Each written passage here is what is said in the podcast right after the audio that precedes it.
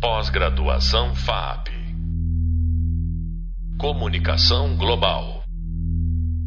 Olá, pessoal! Estamos de volta para mais um episódio a respeito do primeiro tema da nossa disciplina. Depois de conjecturarmos a respeito da relação entre dados e narrativas com o professor Lucas Leite, agora eu tenho a missão de trazê-los para uma conversa a respeito de um outro campo de possível interface entre tecnologia e política internacional. Então, vamos, claro, falar sobre data science e diplomacia. Como vocês já sabem, a ciência de dados corresponde a uma área interdisciplinar que cruza informações de todo tipo, a fim de detectar padrões existentes e, com isso, uh, gerar condições para a tomada de decisões mais embasada, mais assertiva. Com o passar do tempo, não à toa, uma série de técnicas, além de várias ferramentas, têm sido desenvolvidas para auxiliar nesse processo de análise. Isso vale para pessoas, para empresas e, claro, também para a política internacional. Para compartilhar conhecimento e experiência conosco, nós temos a alegria de receber hoje uma diplomata, diplomata brasileira Amna Yassin.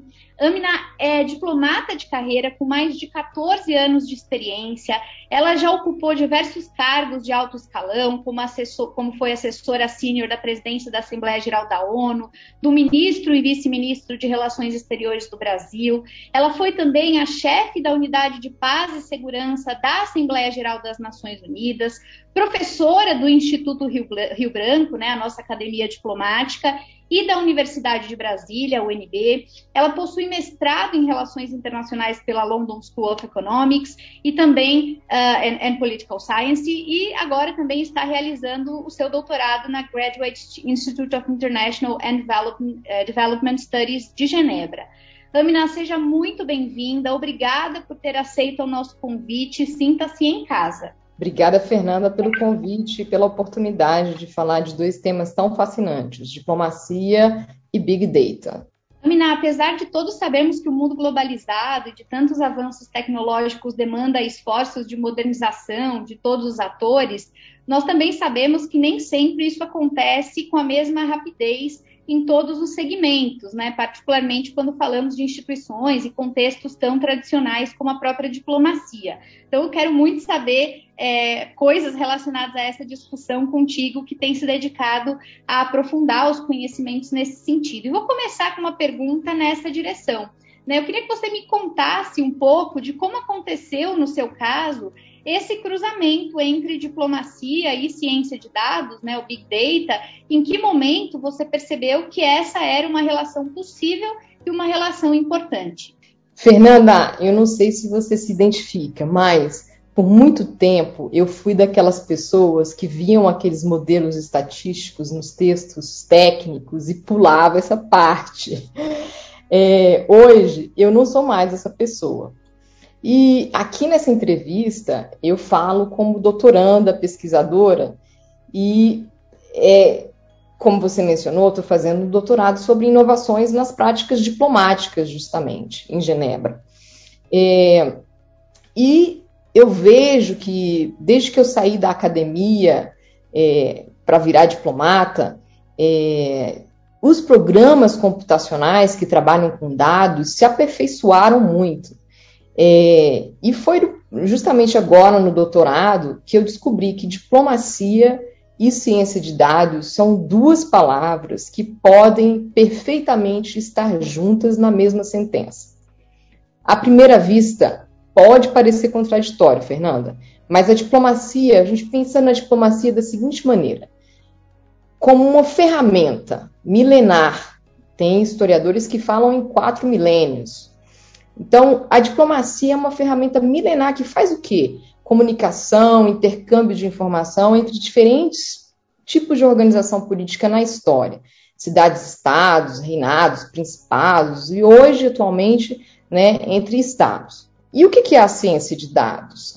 A ciência de dados é uma área do conhecimento mais moderna, né? E que hoje trabalha com inteligência artificial, eh, coleta, processamento de dados em larga escala, treinando computadores, né? Então, realmente parecem duas áreas irreconciliáveis, mas não são necessariamente. Por quê? Parte do trabalho diplomático é informar. Então, na prática, essa tarefa se traduz em quê? Em produzir volumes significativos de informes sobre variados temas de relevância global, como meio ambiente, comércio, energia, segurança, tecnologia, entre outros. Então, o que eu proponho é a gente entender a diplomacia da seguinte maneira: como uma das tecnologias mais antigas de coleta, armazenamento e processamento de dados. É aí que mora essa interface. Excelente. E olha, aproveitando isso que você acabou de nos apresentar, essa introdução, eu queria que você eh, nos oferecesse, Amina, um panorama né, desse cenário. Qual é o panorama que você faz hoje? E também gostaria que você compartilhasse se há muita gente realizando esse tipo de pesquisa aqui no Brasil e fora do Brasil. Qual é o cenário que se apresenta diante de nós? Então, Fernanda, como eu argumentei, a diplomacia precisa ser vista assim, como é, essa ferramenta milenar de coleta, armazenamento e processamento de dados, né? O que, que muda na era da informação? É o suporte, né? o computador. É, na era da informação, o Itamaraty continua sendo o órgão da administração pública federal mais bem capacitado para produzir, por meio da sua rede global de postos no exterior, que é única, dados estratégicos para o país. Na realidade, Fernanda, é justamente isso que o Itamaraty faz há quase dois séculos. A ciência de dados, a inteligência artificial são, de fato, inovações revolucionárias, não há dúvidas. E elas servem e podem servir, devem servir como suporte para facilitar uma vocação imemorial da diplomacia, que é processar a informação de forma estratégica para avançar os interesses do Brasil.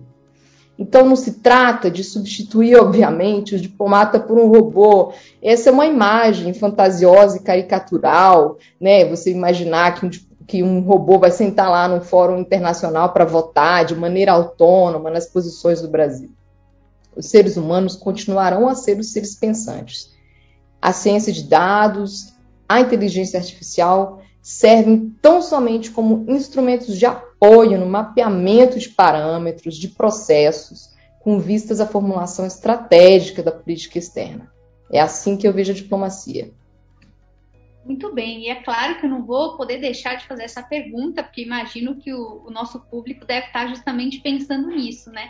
Afinal, como é que na prática é analisar a diplomacia de um país a partir dos dados existentes? Você falou sobre a estatística e tal. Você utiliza softwares? Como é que você faz? Conta um pouco desses bastidores para gente.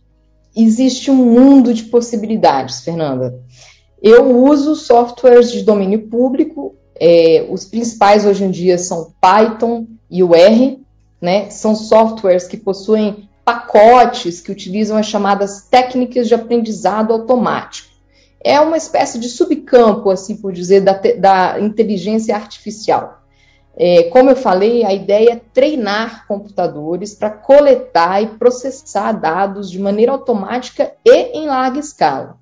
Então, você pode identificar padrões de votação de um país, por exemplo, de uma região ou do mundo inteiro sobre um tema específico, um, em um fórum multilateral, e a partir daí tentar antecipar certas tendências. Por exemplo, concretamente, você quer saber como cada país da União Europeia, da África, da Ásia ou da América Latina votou em determinada resolução, em determinado tema é, de interesse do Brasil, em qualquer fórum multilateral, por exemplo, na ONU, na OMC, no Mercosul, e aí você, a partir dessas informações, tenta enxergar um padrão.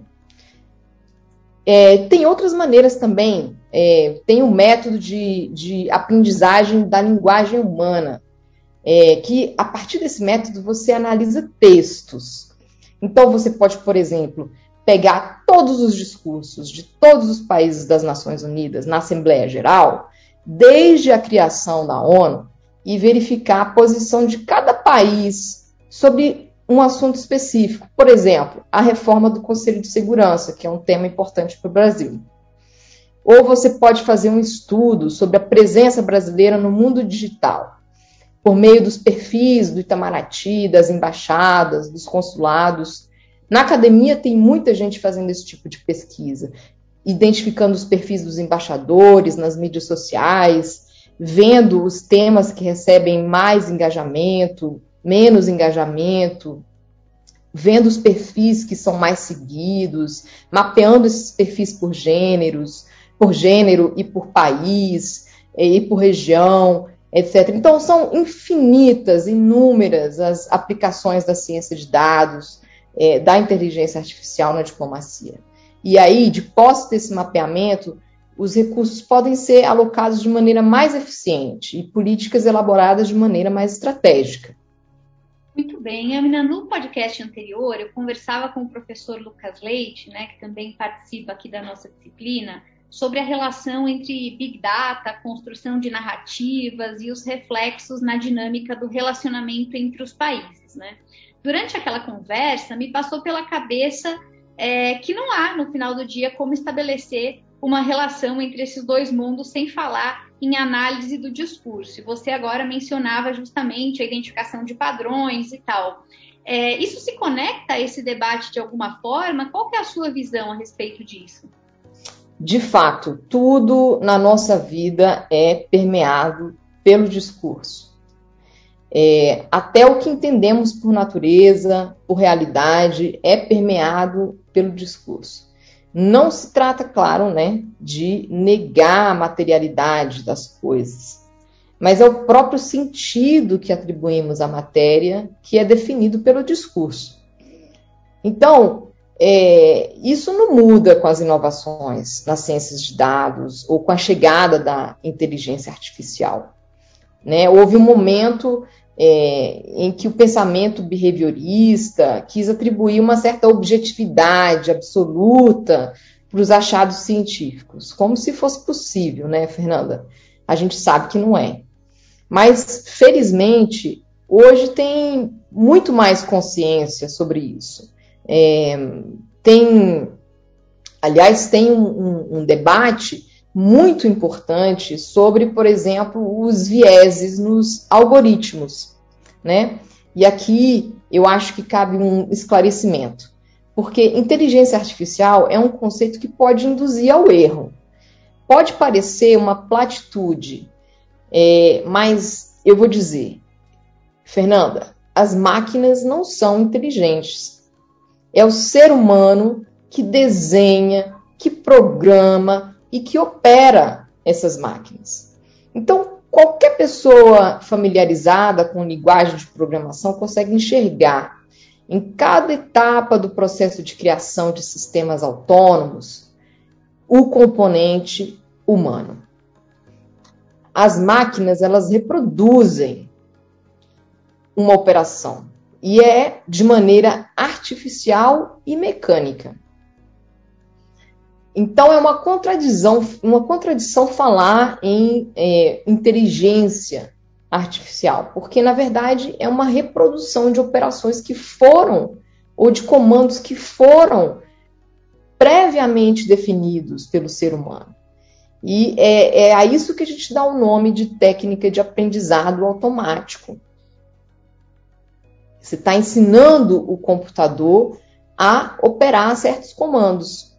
Então, a primeira pergunta que nós temos que nos fazer é o seguinte: o que estamos ensinando às máquinas? E é aí que a análise do discurso entra, Fernanda, como um elemento muito importante, porque são esses, são esses questionamentos que são importantes. A gente não pode pegar os dados e achar que eles têm um sentido isolado por si só estanque. Então, a análise do discurso é sempre muito útil e eu ouso dizer que é até complementar a análise de conteúdo, a análise de data, de big data. Então, ver o mundo da big data separado do contexto social é um equívoco, é um erro. É, e aqui eu quero deixar um recado final para quem é, acha que é, no mundo da informação, no mundo é, da, na, ou digamos, na era da informação, a eh, diplomacia vai morrer. É, a diplomacia está aí há quatro milênios, Fernanda, de acordo com historiadores, por exemplo, como Raymond Cohen. E eu vou te garantir que ela vai continuar a estar na época da chamada revolução da Big Data, em que a informação passou a ser um ativo valioso. Se hoje o mundo se volta para o valor da informação, eu quero dizer que os diplomatas já conheciam esse valor há muitos anos. E é precisamente por conhecer o valor da informação que partiram os primeiros arautos, os primeiros diplomatas, em seus périplos, périplos mundo afora, com seus pergaminhos, para justamente colher informação. Amina, estou vendo que a gente está bem de tempo, então vou aproveitar aqui para fazer uma bonus track, hein? uma pergunta de última hora. A nossa disciplina ela é intitulada A influência dos dados e das narrativas nos rumos da política global.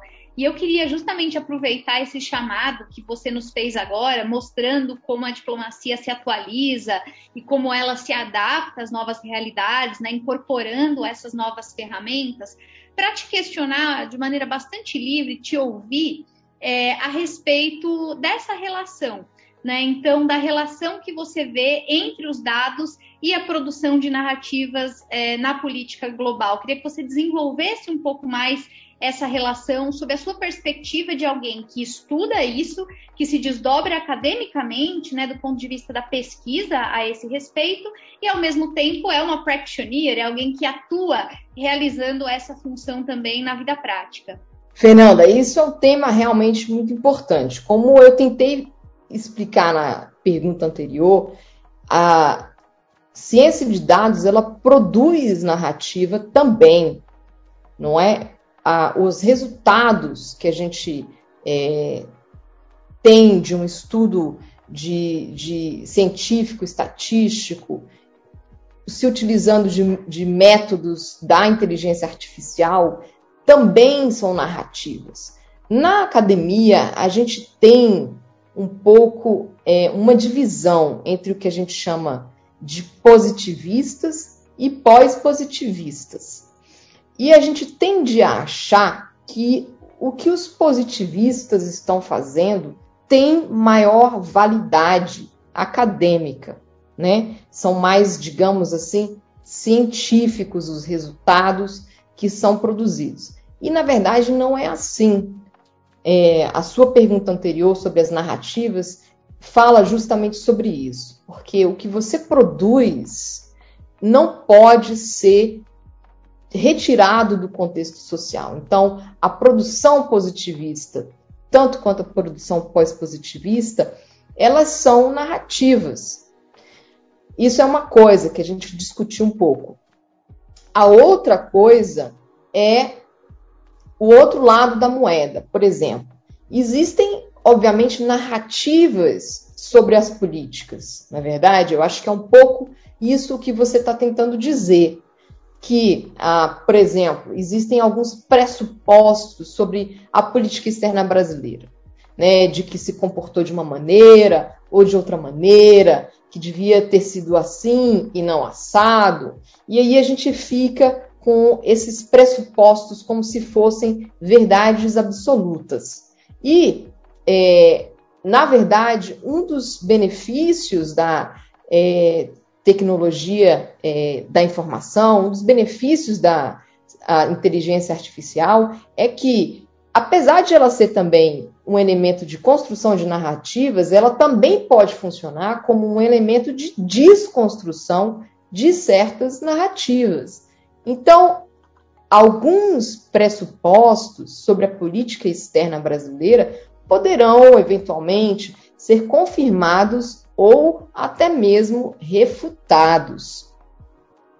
Aminei, eu queria encerrar nossa conversa te pedindo para oferecer um panorama sobre os principais desafios e também as principais oportunidades que você identifica no trabalho do Data Science uh, relacionado à diplomacia. Você mencionou que entre as vantagens dessa utilização de ferramentas está esse mapeamento, a possibilidade de tomar decisões mais acertadas, de traçar planos estratégicos, produzir políticas públicas. Isso você foi desenvolvendo aqui conforme a sua exposição. Também citou que é uma tendência inexorável, tem a ver com os novos tempos, isso deve ser algo que a gente vai acostumar a, a assistir, a testemunhar nos próximos anos, inclusive. Mas é, eu imagino que ainda existam desafios a serem superados, ou seja, por que, que as diplomacias dos países estariam aquém da utilização dessas ferramentas, por que, que elas ainda não utilizam mais essas ferramentas, que desafios são esses, e que outras oportunidades, além das que você já citou, podem é, estar no horizonte como algo que se deve prestar atenção nesse sentido. Certo, Fernanda. Então, assim, eu acho que é, o principal desafio, é, eu, eu, diria que são dois, que são desafios é, que eu vejo que tem a ver com o estágio de evolução em que a gente se encontra é, com relação à ciência é, é, de dados. E eu acho que um, um dos maiores desafios desse, desse é, processo diz respeito à questão da língua. Né? Então, por exemplo, é, eu comentei com você que existe é, uma técnica de aprendizagem de linguagem humana é, que, permite com que, que permite que a gente possa fazer análise de textos. Mas nem todos esses softwares, nem todos esses pacotes estão disponíveis em todas as línguas. Então, por exemplo, uma aplicação possível seria verificar a imagem que o Brasil tem, por exemplo, na imprensa. Aí você é, pode ver a imprensa na nossa região, você pode ver a imagem do Brasil é, no, no, no, país, nos país, em país europeu, você pode ver no país asiático, mas é, não existe, esses, esses softwares não cobrem todas as línguas. Então, é quando eu te falei que a inteligência artificial não vai suplantar a diplomacia, é justamente por isso. Você ainda vai precisar de um diplomata monitorando o que acontece, buscando informação é, sobre é, temas de interesses estratégicos para o Brasil em determinadas localidades em que algumas dessas tecnologias ainda não são possíveis de aplicação. É, então, eu acho que o maior desafio é definitivamente a coleta de dados é, e os limites dessas tecnologias. Como oportunidades, como eu mencionei, eu acho que a diplomacia está muito bem capacitada por suas redes de contatos. Não existe nenhuma outra estrutura é, federativa, não existe nenhuma estrutura é, que, que tenha a mesma rede né, que o Itamaraty tem no mundo inteiro para coletar dados e informações estratégicas para o país. Então, é por isso que eu acredito que a diplomacia é uma das técnicas mais antigas de coleta, armazenamento e processamento de informações e vai permanecer assim por muitos anos. Olha, Ana, muitíssimo obrigada. Esse tema é mesmo fascinante. Foi maravilhoso poder dar materialidade ao que a gente tem aprendido na nossa disciplina a partir da sua vivência, da sua pesquisa. Muito obrigada por estar conosco, por partilhar tanto com os nossos alunos. Eu sei que a gente já está aí chegando no fim. Queria te deixar um minutinho só para se despedir. Brigadíssima, Fernanda. É sempre um prazer colaborar com você. Conte comigo sempre. Quero deixar aqui uma palavra de é, otimismo para os seus alunos, para continuarem estudando tanto diplomacia quanto técnicas avançadas de computação, linguagem de, de é, computacional, programação e outras tantas interessantes áreas do conhecimento que podem, como a diplomacia e a ciência de dados, caminhar juntas.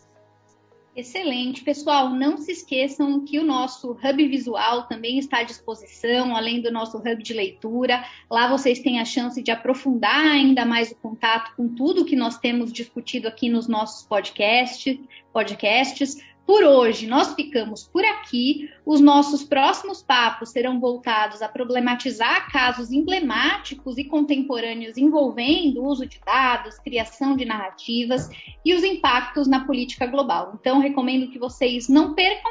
Você acabou de ouvir o podcast sobre Data Science e Diplomacia com a diplomata e pesquisadora Amna Yassin. Eu sou Fernanda Manhota e eu te encontro muito em breve para a próxima conversa. Até lá!